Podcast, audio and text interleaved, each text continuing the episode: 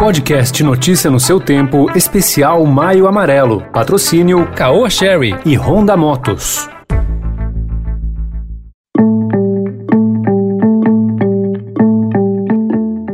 Olá, seja bem-vindo e bem-vinda à segunda edição do Notícia no seu Tempo, podcast produzido pela equipe de jornalismo do Estadão para você ficar por dentro das principais informações do momento. Hoje é segunda-feira, 24 de maio de 2021. E depois das notícias tem especial Maio Amarelo. Vamos falar da importância de respeitar os veículos pesados no trânsito. Estadão apresenta Notícia no seu tempo.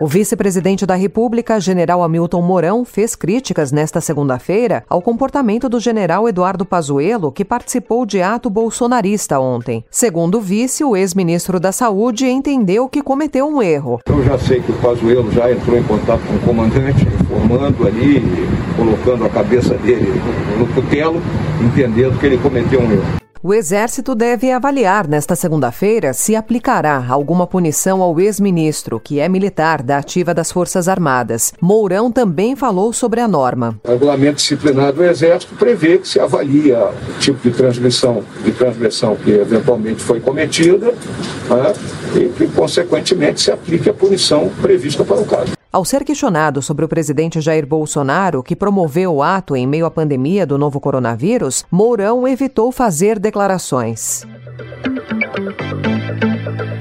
15 personalidades da televisão, música, literatura e das mídias sociais estão entre os signatários de um novo pedido de impeachment do presidente Jair Bolsonaro, que será protocolado hoje na Câmara dos Deputados. Entre os famosos estão a apresentadora Xuxa Meneghel, o influenciador digital Felipe Neto, o humorista Fábio Porchat e o comentarista esportivo Walter Casagrande Júnior. Até hoje já são 117 pedidos protocolados contra o presidente. O grupo representa o movimento Vidas Brasileiras que reúne pessoas sem vínculo partidário e pede a saída do presidente por sua condução no combate à pandemia de Covid.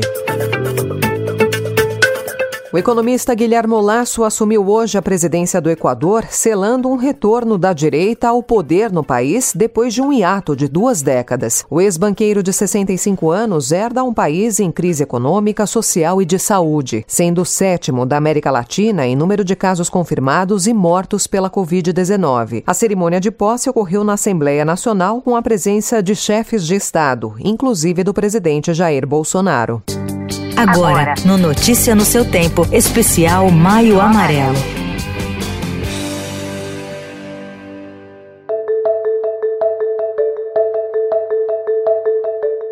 Os números envolvendo acidentes com veículos pesados são impressionantes. Apenas nas rodovias federais, sem incluir estradas estaduais e municipais, ruas e avenidas, o Brasil registrou no ano passado, segundo a Confederação Nacional do Transporte, 63.447 acidentes, com 51.865 dessas ocorrências provocando vítimas, mortos ou feridos. Desse total, 17,6% envolveram caminhões, enquanto os ônibus estiveram em 1,5% deles. Se formos pensar nos motivos dessas ocorrências com veículos pesados, há a falha mecânica, a imprudência do condutor, entre outros fatores. Mas a falta de respeito dos demais condutores em relação aos caminhões e ônibus também conta muito.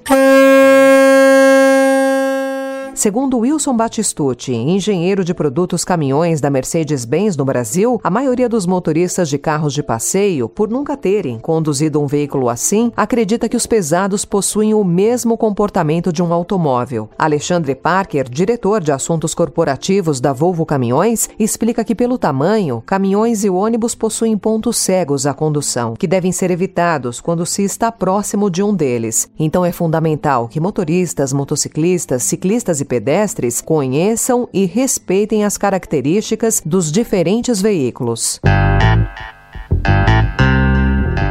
Boa notícia é que caminhões e ônibus estão se tornando cada vez mais tecnológicos e seguros. Itens como sistema ABS nos freios, controle eletrônico de estabilidade e assistente de partida em rampa têm sido comuns em vários modelos. Alguns pesados têm controlador de velocidade de cruzeiro com frenagem de emergência, equipamento que usa radar para monitorar os veículos que estão à frente e atuam para manter a distância desejada pelo motorista em relação a eles. A má notícia é que, mesmo assim, ainda vai levar um tempo para que essas tecnologias impactem na segurança do trânsito. Tudo vai depender da renovação da frota no país. Enquanto isso não acontece, é importante respeitar os veículos maiores e investir em campanhas educativas.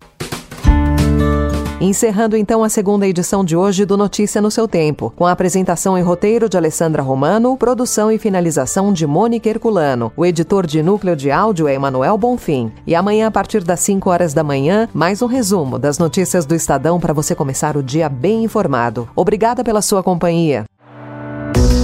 Você ouviu Notícia no seu tempo. O podcast Notícia no seu tempo especial Maio Amarelo foi realizado pelo Estadão Blue Studio com o patrocínio da Caoa Sherry e Honda Motos.